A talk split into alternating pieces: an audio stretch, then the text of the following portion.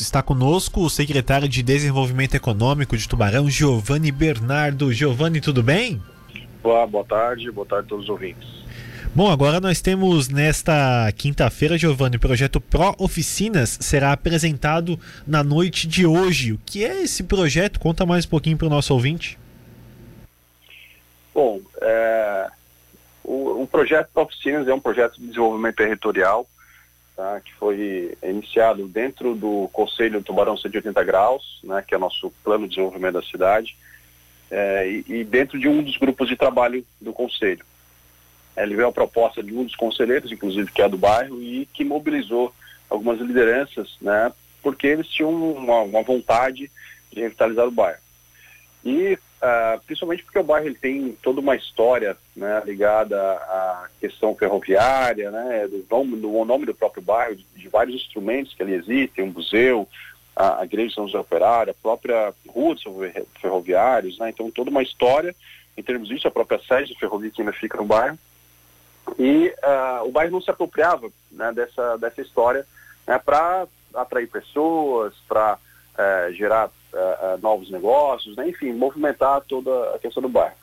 A partir disso, em parceria com o Sebrae, nós iniciamos um projeto uh, chamado Place Branding, né? que é na realidade uma, é, é uma, é a marca do bairro, o conceito do bairro, e estamos, então hoje a gente vai apresentar essa proposta, esse conceito, que envolve não só um, um reposicionamento em termos de, de conceito, ou seja, de como o bairro vai se posicionar aqui para frente, se relacionar né, com a própria comunidade local, com turistas, enfim, mas também com questões de infraestrutura né, e posicionamento das próprias empresas instaladas no bairro.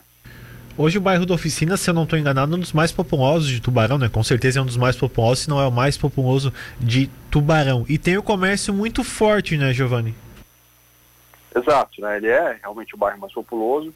É, Altamiro Guimarães, né, em especial, é uma rua tem né, um grande volume de comércio, de serviços, né, foi feito um, um catalogamento de todas as empresas ali da, do bairro, né, é, ao longo do processo, uma, aproximadamente 30 empresas participaram né, de programas de consultoria, participaram é, de melhorias dos seus negócios, né, e também alguns projetos que já, já estão sendo é, colocados em prática, né, por exemplo, a Feira Criativa, né, que já vem ocorrendo, começou até antes da, da pandemia, né, e agora uh, foi retomada, que já é uma das iniciativas conectadas com esse novo, uh, conectadas com esse novo posicionamento do bairro. Além de outras iniciativas né, que estão sendo tratadas e que hoje uh, a comunidade local vai poder conhecer. A, a, a, parceria com o Sebrae seria para essa iniciativa de qualificação do, do, dos negócios locais ali no bairro Oficinas? É uma, uma das partes, né? Na realidade, essa parceria ela, ela foi além disso, porque teve um trabalho, então, de mapeamento de toda, principalmente da Altamiro, né? Como sendo uma rua chave do bairro, né? E, e inicial desse projeto. É, foi feito todo o mapeamento, então, das, das próprias deficiências de infraestrutura, das necessidades.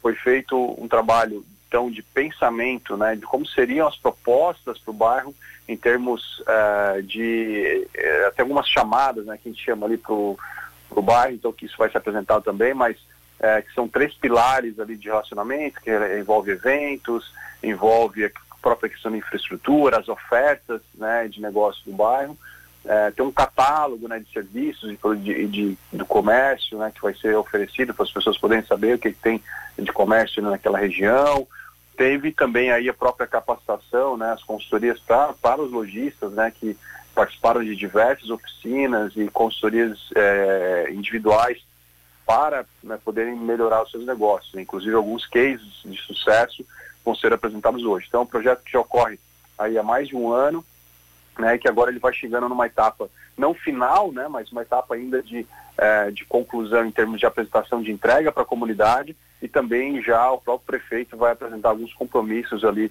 da gestão né, com relação a melhorias de infraestrutura, também conectados já com esse conceito, né, esse novo posicionamento do bairro.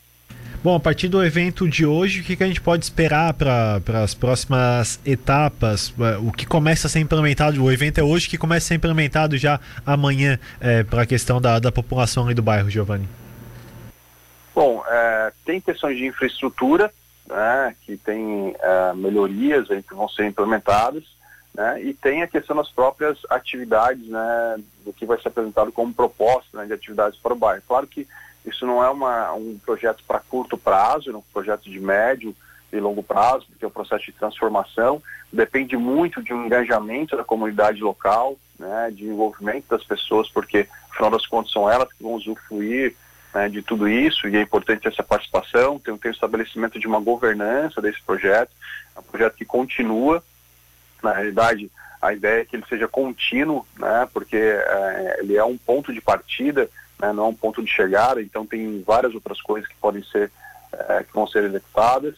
Hoje mesmo a gente já apresenta uma, uma inovação para o Museu Ferroviário, né, que é um projeto de autoguia, é, que é um, um audioguia, desculpa, que é um, um projeto em que as pessoas chegando no museu através de, de totens com QR Code, né, com aquele código QR Code, é, podem se guiar né, dentro da, do museu para visitar pontos, vão poder escutar né, e ler sobre a história das, das, de cada uma das locomotivas, do próprio museu, né, já para melhorando essa questão uh, do relacionamento do, do, museu com os visitantes, e além de outras iniciativas que aí eu, eu realmente prefiro não antecipar aqui, porque eu, é o prefeito que vai dar essas notícias, então vou deixar que ele faça as honras hoje no, no evento de hoje à noite.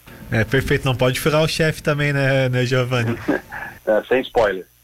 É, quem é que pode participar desse evento? É só para os lojistas? Vai ser aberto à comunidade? Como é que funciona? Então, o evento, ele até, é, infelizmente, né, por questões da pandemia, ele é um pouco mais restrito em termos de número de pessoas, é, mas as inscrições estão abertas, é, foi feita uma divulgação né, nas, nas, redes, nas nossas redes do município, do próprio SEBRAE, da própria comunidade local ali, né, nos grupos de WhatsApp, enfim, mas ele é, um, ele é aberto, né, não tem uma restrição a, a público, né, porém, né, como disse, é, existe uma restrição em relação à quantidade de pessoas em função do espaço, né, a gente manter o distanciamento e respeitar aí o regulamento sanitário em função da pandemia, mas é, ele não tinha nenhuma restrição em tipo de perfil de público, né? Mais é questão de quantidade mesmo. Sim, perfeito, Giovanni. Muito obrigado pela sua participação conosco, seu detalhamento sobre esse evento e um bom evento nesta quinta-feira, dia 9. Nós que agradecemos, né? Obrigado aí, Imprensa Boronense sempre tem nos apoiado bastante, apoiar na divulgação das nossas ações. Convido né, a imprensa para estar conosco lá hoje também para conhecer um pouco mais de detalhes né, que vai ser apresentado e também depois poder noticiar, mas certamente o nosso departamento de comunicação também vai detalhar tudo com vocês. Um grande abraço e um ótimo resto de semana a todos.